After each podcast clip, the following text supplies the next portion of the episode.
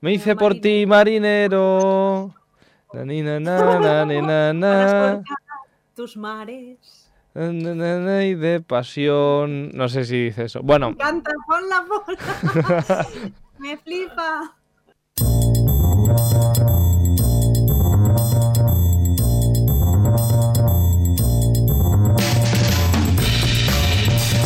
Bienvenidas y bienvenidos, aquí estamos de nuevo hoy hablando eh, de viajes y hoy que pues como cada ciertas semanas, cada un par de semanas, pues hablamos hoy de Japón.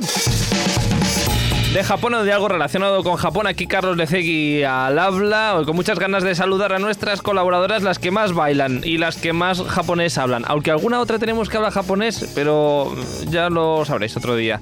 En fin, eh, Carlos Lecegui aquí al habla, Radio Castellar, aquí es Stories, que empezamos.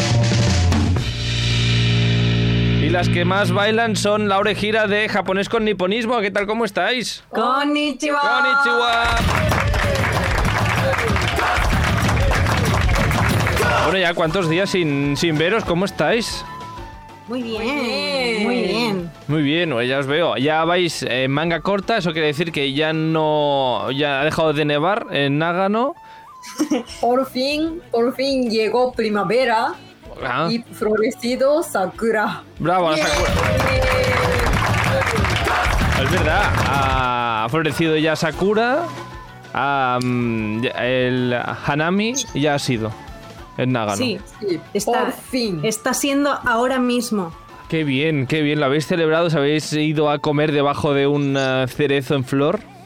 Pues mira, te contamos que el día que teníamos previsto, el domingo, teníamos previsto hacer el hanami con todo, ya habíamos comprado todo para hacer como picnic Sí. y toda la comida y todo y todo y cuando ya fuimos a salir de casa se puso a llover. Vaya. Madre mía. ¡Bravo! Bueno, Y- hicisteis el sí. picnic en otro sitio. En casa, en casa.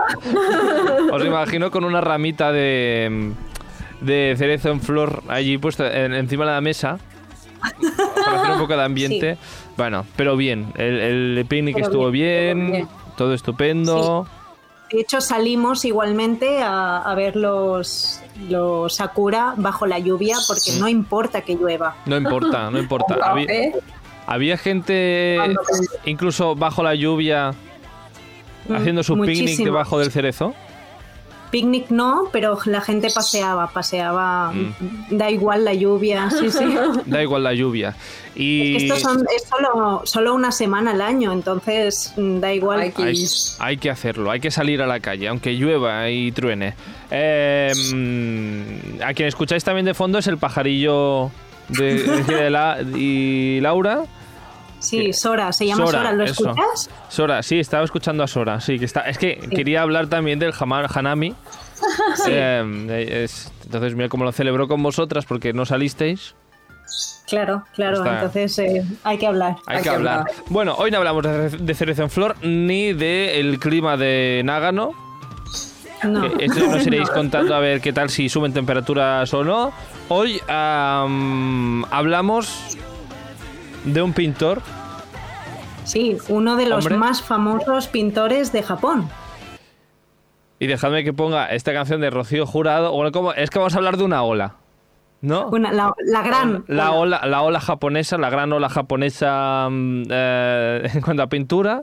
Sí. Y ya lo decía Rocío, ya decía eh, la Rocío Jurado, como una ola, tu amor llegó a mi vida, como una ola. Como una ola, tu amor llegó a mi vida. Como una ola de fuego y de caricias, de espuma blanca y rumor de caracolas. Como una Sí. Eh, no me acuerdo. Cómo es. Ah, grabé tu nombre en mi barca. Bueno, Como una ola. Sí, esa, esa, esa canción. vida. como una ola. Tu amor creció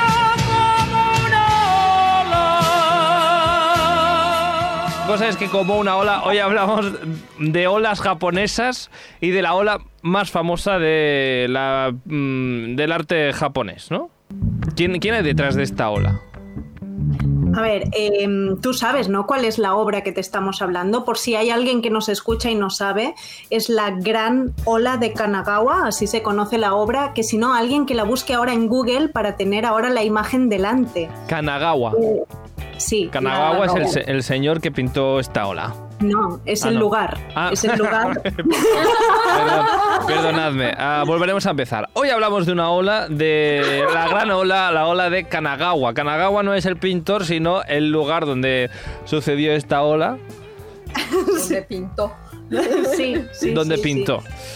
Que de hecho es la ola que te aparece como icono, como emoticono en el WhatsApp, ¿no? Cierto, sí, sí. Tiene, es una de las pinturas que aparecen en, como emoticono. Sí, entonces esto es mundialmente conocido. Y entonces hemos pensado, vamos a hablar sobre esta obra, por qué es tan famosa y quién hay detrás, porque el autor es muy interesante. La vida, Muy interesante. la vida de este señor, este señor, ¿Y este señor cómo se llama? Vamos a decir su nombre este ya. señor que se llama Katsushika Hokusai. Madre mía, el típico nombre japonés. Katsushika Hokusai. Uksai. Hokusai es nombre. Huksai. A partir de ahora será el señor Huksai. señor Hokusai. Hokusai. Hok- Hokusai. Vale, perfecto. Pues eh, hoy hablamos de la ola de Kanagawa del señor Hok- Hokusai. Eso es. Que mira, aquí mención especial para un amigo Eugenio que, que en su casa tiene la ola colgada. Ah, sí. Oh. Sí, sí. ¿En un cuadro? En- ¿O ahí el cuadro, sí, como un, como un cuadro. Entiendo que no es el original. Ah, pues No no. pasa nada. No pasa nada, pero es igual de precioso. Eh, esta ola colgada, pues eh, creo que es encima del televisor, lo tiene, ahora si no recuerdo mal. Igual la, o la ola la ha cambiado al dormitorio, no me acuerdo. Bueno, la cosa es que tiene esta ola y no sé si sabrá todo el significado que hay detrás de esta ola. Así que, em, Eugenio, presta atención. Presta, presta atención y luego escríbenos y nos comentas. Eso, eso. ¿Por dónde empezamos esta ola? ¿Qué tenemos que saber? Bueno, empezamos por el autor que hemos dicho que se llama Hokusai, Hmm. pero no era su nombre, no era su nombre original. Este señor eh, era un seudónimo, esto, ¿no? Este señor se llamaba Kawamura Tetsuzo. Ahí está el nombre. Se llamaba. Tetsuzo. Tetsuzo. Tetsuzo. Sí. ¿Qué prefieres, Tetsuzo o Hokusai? Tetsuzo me suena más. Me, me gusta más, me refiero. Tetsuzo. ¿Te gusta más? Sí, Sí. Es, es más fácil decirlo. Por lo tanto, me gusta más. Tetsuzo ah, es el hombre que está detrás de esta ola. Sí, de hecho este señor es que es muy peculiar, señor muy peculiar, un gran artista, o sea, artista de este que, bueno, pues eh, con sus movidas internas, ¿no? Este señor eh, se pasó la vida dibujando y pintando, solo hacía esto, o sea, No nada más. nada más, Nada más. nada más. Este señor dibujaba una tras otra obra y vivió como casi 90 años el señor dibujando, ¿eh? Que murió ahí dibujando. Mm, Claro, pero Sí, es, sí, sí. Es un, un señor. eh, ese- esta ola, eh, ¿cuándo, cuándo se hizo? ¿Cuándo pintaba este señor? Cuando tenía más o menos se- 70 años. Sí. no, yo creo que Carlos se refiere a la época, ¿no? Ah, Eh, exacto, es un pintor de hace 100 años, hace 200, hace 1000. Este- mira, este señor nació en el 1760. Pues, eh, pues murió muy mayor para la época, ¿no? Muy exacto, Mayor. muy mayor. Muy mayor. Sí, Wow. sí, sí, sí. Con 90 años y murió en el 1849. Sí, Ujú. sí. Entonces, este señor vivió en una época, en una era en Japón, que es la era Edo, que es cuando Japón estaba cerrado completamente, no se podía entrar y salir, solo había un poco de comercio limitado con China y con Holanda en ese momento. Entonces, bueno, Japón es... ¿Perdón? Me, me sorprende lo de Holanda. Sí, es, es sorprendente, sorprendente. De hecho, ¿conoces la ciudad de Nagasaki? Sí. No he estado, pero sí, sí, me suena. Está, está sur de Japón. Al sur, al sur. Sí. Sí. Pues eh, la ciudad de Nagasaki tiene la, la mitad de la ciudad casi es medio china, medio holandesa, porque allí estaban los principales puertos de comercio con el exterior cuando Japón era en esa época en que estaba cerrado. Que por cierto, en tres semanas nos vamos a ir más o menos a Nagasaki, Ah. así que va- vamos a estar documentando desde. Sí, sí, Anda. sí. Qué bien, la, la parte holandesa de Japón. Mm, Estarán Sí. allí. Bueno, en fin, que este, este hombre pues estaba vivo en esta época donde el comercio simplemente eh, Japón estaba cerrado y solo se comerciaba con Holanda y China. Como mucho. Sí, sí, sí. Como mucho y muy limitado. Bueno, pues este señor es un poco para situar la obra y el contexto Sí. eh, que vivió, ¿no? Entonces, bueno, este señor, vamos a explicar desde que era pequeño, este señor eh, pintaba, empezó a pintar como con seis años, dibujaba, dibujaba y cuando tenía 19 decidió entrar a una escuela de dibujo. Ajá. Y entonces se fue a buscar a, a un sensei, a un profesor de dibujo, que era súper famoso en la época y era como el mejor de los mejores. Entonces él entró, logró entrar a esa escuela.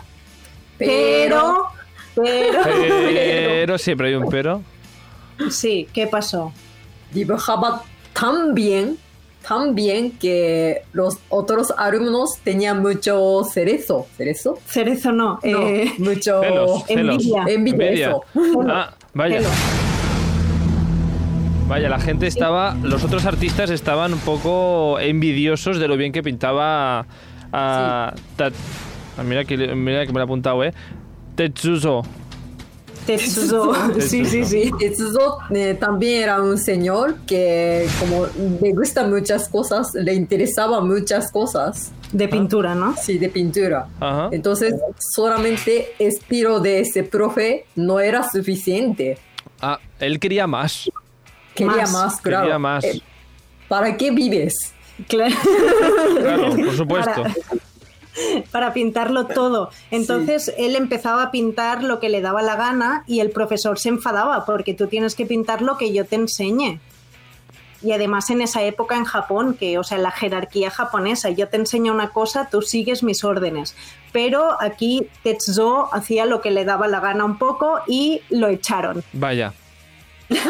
Lo echan, le dicen, mira que no, gracias. Gracias. Y se busca otro. No, y se queda huérfano de escuela. Claro, eso era un peligro porque, porque ahora quién te va a comprar tus obras si ya no vienes recomendado de, de nadie ni tienes escuela en esa época, ¿no? Pues muy mal. Y él dice, no, no, yo me pongo a pintar solo, hago lo que me da la gana y ya está. Ya Esto está. es muy raro en Japón, ¿no? Y en esa época. Pero este señor, venga, que dale, que dale, que sí. Un poco, bueno, pues- un poco de soy mejor que el resto, no necesito ni maestro ni nada. Sí, yo soy, yo soy el maestro. Yo soy el maestro de, de todos estos que no saben nada de pintar. Sí, sí. Hombre, un poco lo fue. Un poco, la verdad. En, en ese momento les no, en ese momento No. ah, lo miraban mal, supongo. Muy mal, muy mal. Y bueno, pues eh, al principio pues le tocó vivir en la pobreza un poco, o sea, no tenía dinero, tampoco tenía trabajo, no tenía nada, nada. Nada. no tenía nada. Pero poco a poco pues le fueron encargando pinturas, porque en esa época la dinámica de un pintor era, te encargan una obra y tú entonces pues la, bueno, la creas, ¿no? No, no era como voy a crear libremente lo que me dé la gana y yo lo pongo a la venta, no. En ese momento no era así si no eras un súper mm, conocido, ¿no? Y él pues en ese momento no era nadie. Entonces le fueron encargando cositas y bueno, fue haciendo, pero es que el señor era un poco el dios de los pintores, yo hago lo que me da la gana de verdad.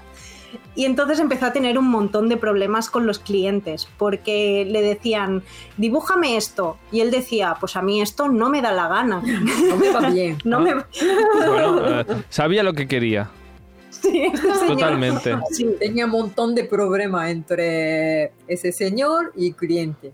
Mm. sí. Pero claro, los clientes luego aceptaban o no, decían, no, a mí si no me Depende, dibujas el... el- si, no me, si- Depende, si no me dibujas el cerdo que te estoy pidiendo, no, no quiero nada tuyo. No, pero ¿sabes qué pasa? Que a veces alguno aceptaba y él era tan bueno en lo que dibujaba que es que, claro, no se podía decir que no, es que era buenísimo. Y además, lo bueno es que él, em, por ejemplo, había llegado de Holanda, a través de Holanda, había llegado un pigmento nuevo para pintura Sí. que nadie lo usaba ni sabía usarlo y él lo usó. Y, y entonces, claro, era como novedad y esas obras con ese pigmento que llegaba de Prusia a través de Holanda, pues duraba muchísimo. En, de hecho, se pintaba en hojas de morera, ¿sabes? Ostras. Sí, y entonces él, pues combinación de hojas de morera tradicional japonesas con la pintura venida de Europa, eso era como, bueno, eh, en un país cerrado donde no se conocía nada de esto, pues era un prodigio. Total, que un día tuvo un problema muy grande con un cliente porque le pidieron para, era un escritor súper famoso de la época. Sí, sí, sí, de la época muy famoso, muy popular. y le pidieron que dibujara a un señor con una chancla, con una sandalia metida en la boca. Así como mordiendo la chancla. No, no sé- no sé por qué alguien pediría eso, pero bueno, se, se lo... Para su no- novela, ¿no? para su novela. Ah, para la novela, claro. Mm. Y él dijo, pero esto es una suciedad, ¿cómo voy a pintar esto? Bueno, pa- por un momento pensaba que estaba aquí el señor Te- Tetsuso, ah, no me acuerdo cómo se llama, Sí. aquí, con, ¿lo has imitado tan bien, Laura? Que he pensado, se ha reencarnado. Bueno, Está aquí el alma. está aquí el alma. Y dijo, esto no, esto es, esto es una- algo muy sucio. Sí, y, No y- puede ser. No, puede, ser, no lo voy a hacer. No lo voy a hacer. Primer pintor que rechaza un dibujo a, a uno de los mejores escritores del país. O sea, ¿cómo, es que, ¿Cómo se atreve? señora, ¿Cómo se atreve usted? Sí, pero se atrevió, ¿eh? Se atrevió. O sea, un señor con carácter. Con carácter. No, no sé si Sí. caería muy bien. No, no. Posiblemente no. Pero lo que pintaba era maravilloso. Maravilloso. una maravilla, una maravilla. Le dijo que no, Bueno. pero luego insistió el escritor. Eh, no. O sea, esta, relación no se acabó no, aquí. No, no, y empezó a tener mala fama, claro, Mm. claro, claro. Y dinero muy poco.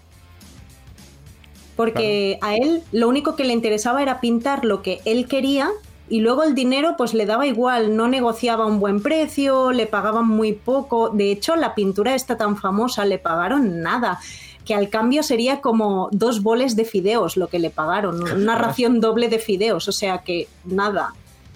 Quiero decir, el señor le daba igual. Y en esa época normalmente los encargos los pagaban en unos saquitos de llenos de dinero, ¿vale? Como unas bolsitas de dinero. Sí, y te doy el saquito.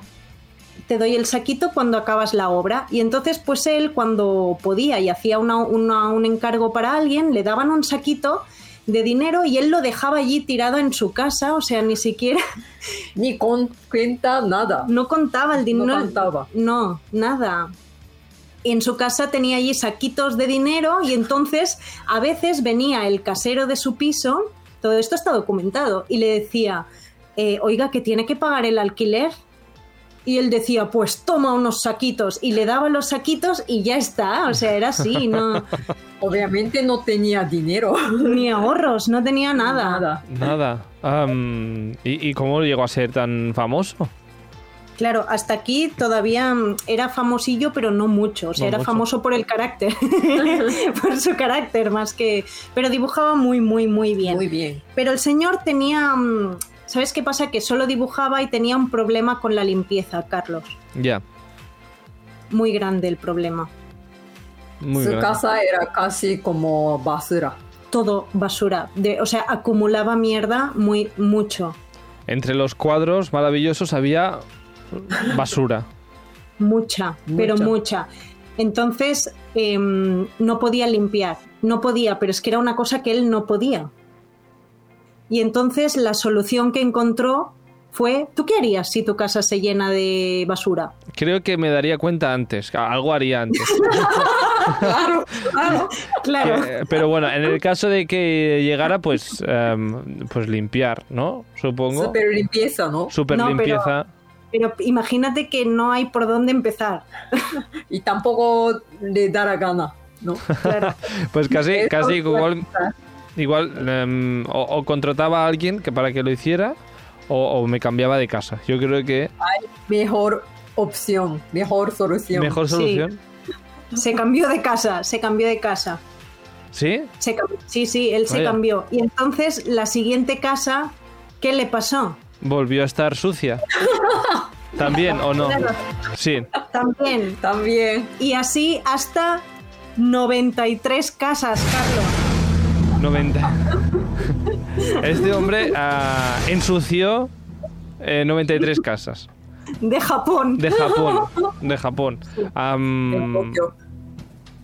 Bueno, pero ¿alguien se quedó luego con esas 93 casas? Es que nadie luego no, no conseguían alquilarlas. Hombre, claro, es que eso debería oler a bonito. Bien Sí. bonito, seguro que olía. Y en, en uno de los registros se dice que hubo un día de su vida que se mudó tres veces. Pero, pero bueno. pero claro, también es verdad que igual como no tenía dinero, tenía poco que mudar. Poco, no nada, sí. Igual Los saquitos Cuatro y- saquitos, eh, cuatro cuadros y dos eh, prendas de ropa. Sí, y sí, ya, sí, ¿no? sí, sí. Bueno, pues eh, un desastre como, mm, digamos, inquilino, un desastre. Sí, como sí, en general, pues bueno, tuvo una vida difícil que, por cierto, mientras no se hacía tan tan famoso y no le daban tantos saquitos, él tenía que vender porque había que comer, ¿no? Claro. Entonces él vendía especias. Ah, bueno, Era ven- vendedor de especias. Bueno, en su casa, supongo, también, no sabemos. Es que a mí me da miedo, me da miedo pensar dónde. Me da miedo saber qué es lo que vendía realme- realmente. Bueno, este vendedor de especias, pues para sobrevivir, para tener algo de ingresos. Sí, Sí. sí, sí. Sí, Mm. sí, sí, sí. Bueno, a todo esto no se, mm, se casó dos veces, Carlos. Ah, bueno, felizmente casado. Eh, Mm, la- primera vez sí. La primera vez sí. La Sí. segunda no fue, no fue bien, tampoco. Lo que pasa es que la primera vez su esposa murió, Vaya. sí. Y la segunda vez su esposa la de- lo dejó. Por- Porque. Porque casa era súper sucio. Hombre, claro, allí no hay... No, como compartir piso con este señor. Es que claro, no, no bien, Claro. no, no estaba bien. No, se yo- quedó solo ya. Yo tengo una gran duda, o que igual es lo que vas a explicar ahora, Laura, pero ¿por qué esta ola? Porque, sí, bueno, eh, porque eh, todavía no ha llegado la ola, pero Ah, no ya cuando, no, pero cuando tenía 70 años ya el señor eh, dibujó eh, este encargo, ahí está, esta obra de la ola, que de Sí. hecho, de hecho es una serie, no sé si has visto, es una serie de cuadros. Hay muchas ¿Qué se olas. llama? ¿Cómo? Que hay muchas olas. No muchas horas. Muchas. Monte Fuji. Sí, porque Ah. de hecho, si te fijas en el cuadro, se ve el Monte Fuji, ¿lo has visto? Pues no me había fijado nunca. La ola está allí Claro. como en, en primer... Ahora está así, muy grande y. Y Muy pequeño, pequeño, pero existe Monte Fuji. Ajá, así en el fondo. Ah, sí que está allí, en, sí, en el fondo, si ahora lo veo, estoy viendo la, la imagen. Allí en el fondo está el Monte Sí. Fuji. Sí, y Sí. de hecho es que esta obra forma parte de una serie de obras, de cuadros que él pintó que se llaman Las 36 vistas del Monte Fuji. Mm, Entonces él retrató el Monte Fuji de diferentes mm, tipos, ¿no? Diferentes visiones. Entonces, bueno, pues esta es una de las más conocidas, pero en la época había otra más conocida todavía, que no sé si la has visto, seguro que sí, que es el Monte Fuji de color rojo. A ver, lo tenemos allí. Nosotros también tenemos un cuadro de él aquí. Ah, No sé si has visto Monte también. Fuji rojo. Pues no, ahora mismo no me suena. Seguro que lo veo. Sí, sí, lo he visto. Me suena. Es este. Este, sí, Sí, sí, este, sí. Sí. Y este es también del mismo ah, pintor. Sí, Sí. porque era una serie de, pues eso, 36 vistas del Monte Fuji. Entonces, bueno, él pintaba el Fuji. Y bueno, pues en una de estas obras aparece la gran ola delante del Fuji y esta es la que se ha hecho famosa internacionalmente, pero en Japón la del Monte Fuji rojo fue la más famosa en Sí. ese momento. Sí, de hecho hay que decir que se llaman las 36 vistas del Monte Fuji, pero en realidad son 46 obras.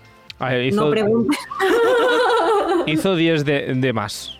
Sí, es que entre sí. tanta mudanza ah, se, se perdieron. No podía contar. no, podía- no pudo contar, se, se descontó y se equivocó. Pues eh, 46 eh, vistas del Monte Fuji, todas diferentes, unas con olas, otras rojas, otro con sol, sin sol o una luna. barca, Sí, sí, sí. sí, sí, sí. ¿Qué te parece, Carlos? Pues eh, la verdad es que no sabía que esto formaba parte de una, de una serie de retratos al Monte Fuji. Sí, de hecho en esa época el Monte Fuji, bueno, el Monte Fuji siempre ha sido una montaña sagrada, ¿no? Mm. Pero en esa época se la consideraba, bueno, fue la época casi de, de todas las épocas de Japón que se la ha considerado eh, como más sagrado el Monte Fuji, porque se creía que iba a erupcionar y se creía que, que tenía, porque el Monte Fuji es muy alto, ¿no? 3.776 metros. Más alto de todo Japón. Entonces eh, siempre está nevado arriba, bueno, siempre, siempre no, pero hay mucha parte del año que está nevado y de allí caen unas aguas eh, hacia cinco lagos que hay debajo, ¿no? Entonces se creía que esa agua era sagrada y pura y tenía como mucho misterio el monte Fuji. Entonces, pues eh, él por eso hace las vistas del monte Fuji como algo sagrado, ¿no? Pero bueno, ha trascendido más la ola, Mm. ¿verdad? Internacionalmente se Totalmente. cree que es la ola como más.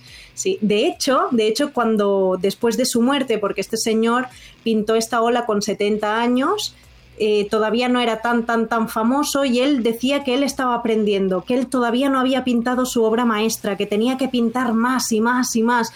Y de hecho, por cierto, que no lo hemos comentado, pero él se hizo un autorretrato cuando tenían casi 90 años, que es una obra brutal, que si lo puedes encontrar, eh, es brutal, es brutal. Ajá. En una torre, o de todas formas, eh, y sí que hizo su gran obra, pasa que no lo sabía todavía, esta obra de la ola ha, Sí. ha trascendido, digamos, internacionalmente. Así que mira, Sí, a ver, Hijira Este- que me está enseñando su autorretrato, es este señor. sí, Este señor con señor bastón, Tenía 80 y 87 años. casi 90 años, se hizo Sí. ah, su propio retrato. Sí. Realmente no, no paró de, de pintar este, este hombre. Este señor. Sí, y luego, pues, cuando ya murió, eh, unos años después, Japón se abrió. Japón se abrió porque ya hemos dicho que Japón estaba cerrado y se abrió. Entonces, pues bueno, empezó a hacerse conocida y conocida y conocida esta obra. Y de hecho, Van Gogh, se dice que Van Gogh eh, tomó, ¿cómo se dice? Como, como referencia esta obra de la ola de- del señor Hokusai, del señor Tetsuo. De hecho, de hecho, eh, mira, hace poco fui a una, mm, bueno, a una sala donde explicaban la obra, ¿no? Y la vida de Van Gogh y hay, hay una parte de, mm, de obras inspiradas en Japón, en, en- Sí. en- porque se ve que era como estaba como de moda y demás, así que no, no me Claro. extraña tampoco, pues que se fijara en esta ola y se inspirara para hacer para hacer algo. Sí, sí, sí. De hecho, hay una obra muy famosa que no sé cómo se llama, de Van Gogh, que también tiene estos colores azules, igual que el azul de la, de la ola de Kanagawa. Y de hecho, que si te fijas, el cielo tiene olas encubiertas. Tiene, Sí. o sea, si te fijas atentamente, hay olas en el cielo de la obra de Van Gogh. Ah, Sí, inspiradas en, en el señor Hokusai o Vaya. Tetsuzo. Ve, al final fue maestro, al final fue maestro. Al final, sí, sí, señor, al final claro. Sí, sí. sin él saberlo, sí. Pero es curioso es saber la vida, mm, la vida de los autores a veces, porque tienes un cuadro, tienes algo y no sabes quién hay detrás. Y a mí me parece curioso. La verdad es que a veces trasciende más la, la obra que el propio autor o autora. Y también está bien, de vez en cuando, pues saber quién había y por qué se hizo esa, mm, esa obra. Ahora sabemos que igual esta ola estuvo entre basura mucho tiempo. Puede ser un tiempo. Un tiempo, un buen tiempo. Sí, sí. Esto fue, por cierto, esas 36 barra 46 ah, retratos al Monte Fuji. ¿Fue algo que decidió hacer él o fue un encargo? No lo sabemos esto. Fue un encargo también. Porque él, bueno, él era, él, él era así, pero un encargo, pero seguro que dijo yo hago lo que me da la gana. Igual le dijeron, pinta el Monte Fuji. Y él dijo, sí, sí, pues lo pintaré 46 veces. Yo voy a hacer la ola. Yo voy a hacer una ola. Bueno, pero quiero que salga el Monte Fuji. Vale, pues el Monte Fuji de fondo. Pero Ahí No pequeño, no ahí pequeño. Monte Fuji. No. Bueno. Oye, por cierto, este señor se cambió de casa 93 veces Sí. y se cambió de nombre 30. para que no le siguieran, para que no, ¿para qué? Mm, Bueno, no se sabe, pues es- él era así. Para refrescar. Para refrescar, para renovarse, para renovarse. Pues Sí, entonces el, el nombre que más ha trascendido es Hokusai, Hokusai. ¿vale? Eh, Katsushika Hokusai, porque es el nombre, bueno, pues que más se ha conocido con esto de la ola. Pero el señor iba cambiando. De hecho, una vez firmó firmó como, eh, ¿cómo era? El, el pintor loco, ah, no, el anciano loco. Ah, El anciano loco. Los últimos años él era el anciano loco. Igual el retrato es de anciano, el autorretrato es del anciano loco. Es del anciano loco. Podría ser. y lo- muy interesante también. Pues, eh, pues, pues de olas y de maestros que se cambian el nombre, Hokusai, También casa. La y también de casa. ah, y de basura. y de basura. Hemos hablado hoy de todo esto. Mira, estoy por eh, decirle a mi amigo Eugenio que no escuche el programa todavía. Y entonces cuando vaya a su casa le diré, pues ¿sabías que este autor, el autor de esta obra en realidad nadie lo entendía y fue a una academia de arte y lo echaron porque hacía lo que le daba la gana? Y, y- y me, y me- y quedaré estupendamente. Te quedas muy bien. ¿Y sabías que este, esta obra pudo haber estado entre grandes basuras? ¿Sabes, sabes que esta obra, mira, ahora está de mudanza justamente, eh, mi amigo Eugenio? Ah, Le diré, mira, pues ¿sabes que estás reviviendo algo con esta, con esta mudanza en- y esta obra? Estás haciendo lo que hacía el señor Hoks- Hokusai ah, Sí, con sí. sus obras, mudarse. mm. A veces no sé, no sé, no sé si, si es bueno que escuche el programa o no, porque claro, o sea, tú imagínate que tienes esta obra con gran cariño y luego, bueno, Y luego, Y luego- te das cuenta que te cae mal el, el, el autor, claro. ¿no? esto es un poco como Picasso. Ya, porque te cae mal Picasso. Bueno, mm, ¿conoces la, la vida? Hablaremos un día de Picasso si quieres. Ya, en Petit Comité ya, mm, digamos, hablaremos de Sí, Picasso un día hablaremos, tú y yo. hablaremos. Ah, no en el programa, porque no hace falta. No, No, ya otro día ya hablamos entre, entre tú y yo de Picasso. Eh, que no lo hemos dicho, que podéis seguir a Laura y a Gira en japonés.com.niponismo en Instagram ah, para aprender japonés, para aprender de la vida en Japón. Y am, ¿cuándo os vais de viaje entonces? ¿Al sur? Ya. sí, nos vamos, sí, Ya, bueno, ya. No, no lo hemos dicho, así que en exclusiva, Ah, nos vamos de viaje. exclusiva.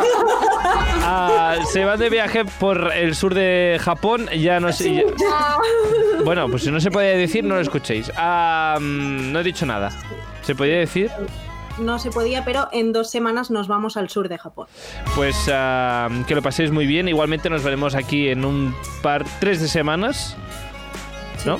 Nos veremos próximamente y nada, pues que eso, que lo paséis muy bien de viaje. Gira a Laura, japonés.com.niponismo en Instagram para aprender japonés y para aprender de la vida en Japón. Muchísimas gracias y hasta pronto. Adiós. Chao, chao.